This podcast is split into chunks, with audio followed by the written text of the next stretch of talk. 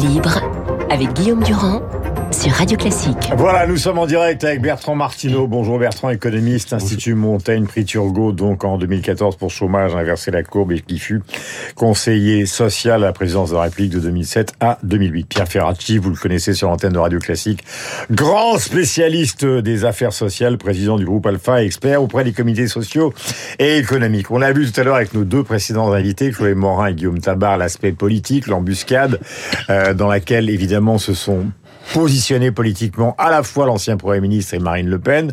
Maintenant, on plonge du côté des syndicats. La nuit prochaine, le Sénat va voter l'article 7. Tout le monde pense que le Parlement va finir par voter euh, ce fameux article 7 et donc la réforme à 64 ans. Et maintenant, la question que je vous pose, Pierre, d'entrée, c'était évidemment la question à 185 000 dollars, je pourrais m'en ajouter plus, de... c'est que va-t-il se passer du côté de l'unité syndicale et des syndicats? Ils font quoi une fois que le texte est voté? Moi, je fais le pari que l'unité syndicale, euh, sous des formes peut-être un peu délicates avec euh, le vote du Parlement, si vote il y a, euh, va se poursuivre. Euh, les syndicats ont le sentiment que la population est derrière eux. Le dernier sondage montre que non seulement les Français sont majoritairement favorables mmh. à l'arrêt du pays aujourd'hui, mais ce qui est plus surprenant, ils sont majoritairement favorables aussi à la poursuite, à la reconduction de la grève dans les transports, mm. ce qui est quand même le premier sujet, euh, parfois de mécontentement pour euh, les salariés. on passe la barre les 50%, on est au-delà de 55%. Bon, donc après, il faut maintenir cet équilibre qui est forcément mm. un peu fragile, et il faut que les syndicats trouvent les modalités qui permettent d'avoir toujours le soutien de l'opinion. Après, euh, vous savez, moi je pense depuis longtemps que si la loi passe au Parlement dans les conditions actuelles, c'est-à-dire avec des syndicats arc-boutés hmm. contre cette réforme, euh, des plus réformistes aux plus radicaux, le prix à payer sur le plan social et demain sur le plan politique sera élevé pour le gouvernement. Hmm. Euh, vous savez, Nicolas Sarkozy, euh, quand il a, il n'était pas, il pas premier ministre à l'époque, mais il était presque. Euh, quand il a fait comprendre que le contrat première embauche en 2006, c'était la bataille entre lui et Villepin. Voilà. Sur le CPE. Mais pour être président et quelques mois plus tard, quand il a fait comprendre qu'il fallait rejeter, remettre sous la table ce contrat première embauche, ça n'a pas empêché d'être élu quelques mois plus tard. Donc je pense qu'il faut que le gouvernement réfléchisse bien et évite, des, évite des communications qui aujourd'hui contre-productives. Mmh. Quand le ministre du Travail va dire que c'est une réforme de gauche, Bruno Retailleau doit s'amuser euh, en ce moment, et tous les partis de gauche qui sont contre la, euh, la réforme doivent trouver ça un petit peu désobligeant. Euh, quand il dit qu'il n'y a pas... Retailleau qui a bien dit hein, qu'ils allaient voter l'article 7 et qui insiste sur le fait qu'ils vont y aller et qu'ils vont y aller absolument. quand Olivier Dussopt dit... Il demande même des réquisitions, Retailleau, au cas où il y aurait justement des blocages qui continuent. Donc c'est quand même un peu tendu. Hein. Quand, quand Olivier Dussopt dit qu'il n'y aura pas de perdants, bon écoutez, qu'est-ce que vous voulez que je vous dise? Quand vous avez plus, la majorité de la population qui est contre cette réforme, personne ne croit à ce genre d'affirmation. Mm. Bien sûr qu'il y aura des perdants. Euh, soit on considère que travailler plus longtemps, euh, c'est gagnant-gagnant, euh, soit on considère que ceux qui sont un peu usés par le travail, il y en a pas mal, pas tous, mais il y en a pas mal, mmh. qui vont travailler plus longtemps, considèrent qu'ils vont y perdre. Donc c'est des communications qui sont contre-productives. Mmh. Donc moi je crois quel que soit le destin de la loi au Parlement. Et que ça va continuer. Que ça va continuer sous des formes diverses, et surtout que le gouvernement devra bouger. Alors, devra bouger quand on adopte une réforme au Parlement, ça veut dire quoi? Il y a bien des réformes qui ont été adoptées par le Parlement. En première lecture, par exemple, la réforme systémique euh, il y a quelques années, et qui ont été, ou le contrat première embauche que j'évoquais, qui ont été ensuite euh, euh, soit non appliqués, mmh. soit mis au rebut. Mais ce qu'a fait Chirac. le gouvernement, oui, c'est ce qu'a fait Chirac, et, Sarkozy, qui l'a appuyé à l'époque, a été élu quelques mois plus tard président de la République. Est-ce que vous le même sentiment Là, je parle à Bertrand. Oui, tout le monde est dans un corner dans cette histoire.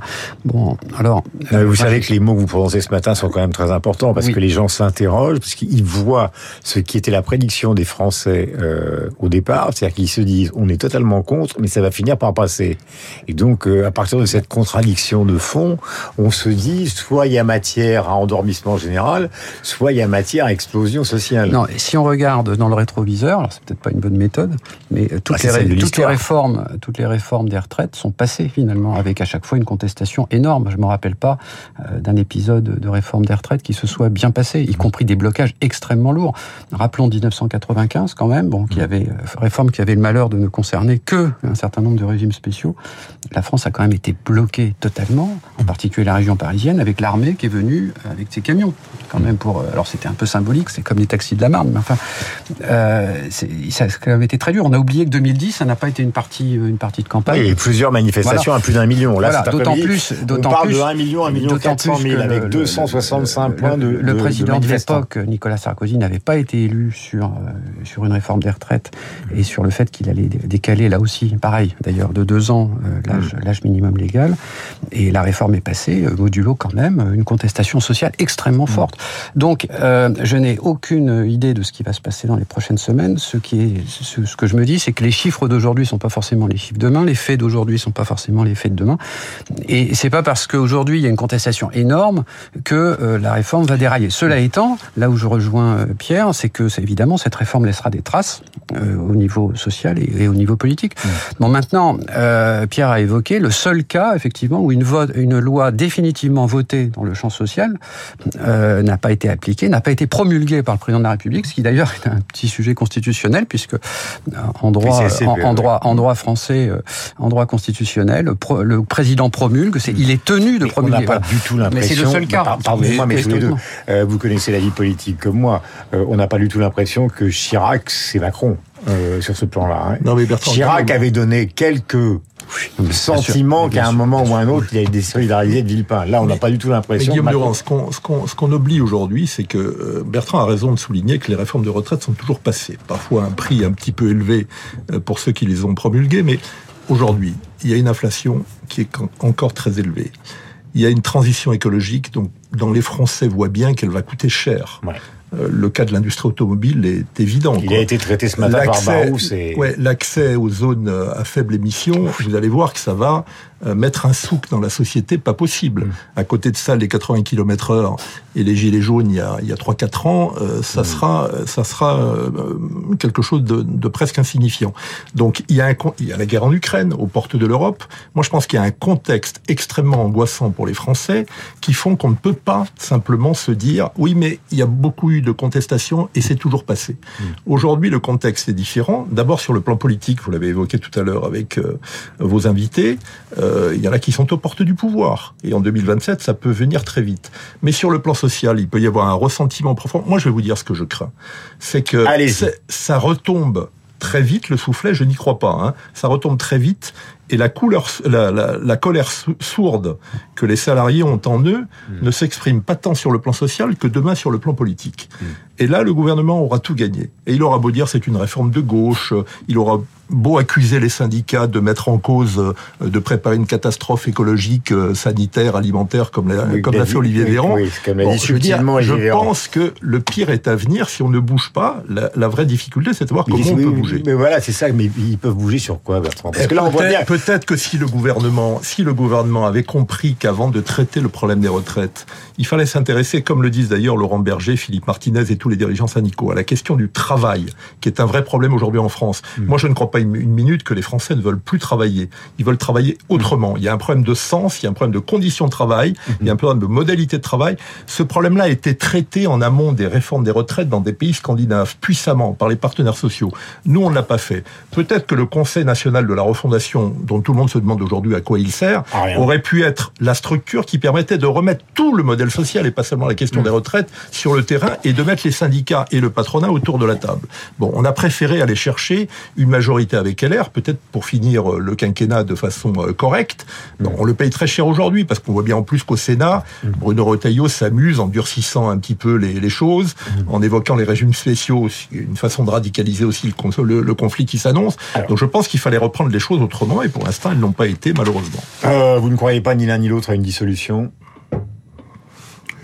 Oh, la dissolution ne la voit jamais venir. Elle peut toujours arriver si le pays est bloqué sur le plan politique. Hein. Et euh, Bertrand, il y a eu un aspect psychologique qu'évoquait Chloé Morin tout à l'heure, qui est l'aspect, et que vous connaissez euh, l'un et l'autre particulier, qui est l'aspect, j'allais dire, psychologique de cette affaire concernant les dirigeants syndicaux. À savoir que, alors on peut sur l'antenne de Radio Classique, euh, ne pas être du tout d'accord évidemment avec la CGT euh, et même avec la CFDT, mais c'est vrai qu'ils ont été globalement assez mal traités par le pouvoir, voire dans certains cas totalement ignorés. Est-ce que vous avez une explication? Parce que vous avez connu, vous, de l'autre côté, euh, justement des dialogues. Tout à l'heure, quand on évoquait le CPE, on se souvient que Sarkozy est allé chercher Bruno Julliard, qui était le patron de l'UNEF, pour essayer de s'opposer euh, justement à la réforme voulue par Villepin. Donc on est allé chercher des alliances qui n'étaient pas des alliances politiquement évidentes. Oui, mais enfin, je ne suis pas sûr que ces, ces 20-30 dernières années, il y a eu des exemples absolument parfaits de, de, dialogue entre un gouvernement et les organisations syndicales. Je crois que le problème, il est, il est profond. Avec la CFDT, c'est arrivé. Hein. Oui, oui, mais alors là, on, arrive quasiment dans une situation parfois de, de cogestion qui n'est pas forcément une, une, bonne solution non plus. Euh, je crois qu'on a, on a deux, deux, sujets. On a euh, certains syndicats qui sont qui ne sont pas réformistes et qui, qui rejettent globalement le système capitaliste, donc c'est quand même assez compliqué de, de mhm. discuter. Euh, en tout cas, au niveau interprofessionnel, puisque au niveau ensuite des entreprises ou des, des, branches professionnelles, ça se passe évidemment beaucoup mieux. C'est là que doit se faire le dialogue social. Je rappelle toujours que euh, vous avez, la, la question des retraites est une question nationale c'est une question d'équilibre général des finances publiques. Donc le, gouvernement, enfin le Parlement qui a été légitimement élu euh, il n'y a pas il y a pas dix ans, il y a, il y a neuf mois, mhm. a quand même euh, c'est quand même normal qu'il cadre euh, réglementairement d'un point de vue macro-financier le système. Ensuite, les partenaires sociaux, ils sont là essentiellement mhm. pour négocier, parfois très durement, dans les entreprises, dans les branches professionnelles. C'est là que se jouent les, les questions dont parle Pierre à juste titre, c'est-à-dire les conditions de travail, la question d'organisation du travail, les conditions de, de dialogue social dans l'entreprise et tout un tas de choses qu'il faut euh, améliorer. C'est pas l'État qui va décider par une loi de changer la culture au travail. Donc il faut que chacun euh, fasse son travail. Euh, maintenant, au niveau interprofessionnel, effectivement, vous avez d'un côté des syndicats qui sont parfois pas du tout réformistes et de l'autre des gouvernements qui sont assez jacobins, assez, une vision assez autoritaire des choses. Donc tout est en place pour que ça se passe effectivement pas bien. Merci à tous les deux. Il est pile 9h sur l'antenne de Radio Classique. Une mini édition spéciale ce matin. Nous étions donc avec Pierre Ferracci et avec Bertrand Martineau, spécialiste des questions sociales, et auparavant avec Chloé Morin et Guillaume Tabar. Nous allons faire un point, nous allons voir ce qui se passera demain. De toute façon, au Sénat, on sait que l'article 7 sera voté la nuit prochaine, ce qui va faire un petit peu avancer les choses. Maintenant, reste à comptabiliser le nombre des manifestants aujourd'hui à travers la France. Les prévisions du ministère de l'Intérieur, c'est 1,1, 1,4 millions de personnes, avec euh, plus ou moins de plus, en tout cas plus de 250 points de manifestation à travers le pays. Mais voici Augustin Lefebvre pour avoir les dernières informations.